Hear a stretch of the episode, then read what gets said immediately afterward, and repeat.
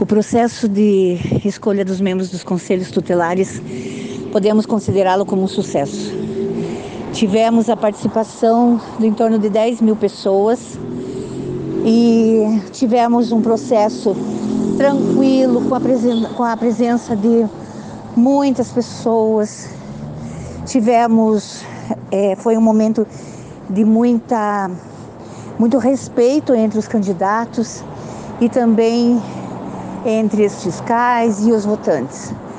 É, esse é um momento extremo na garantia de direitos de toda criança e do adolescente.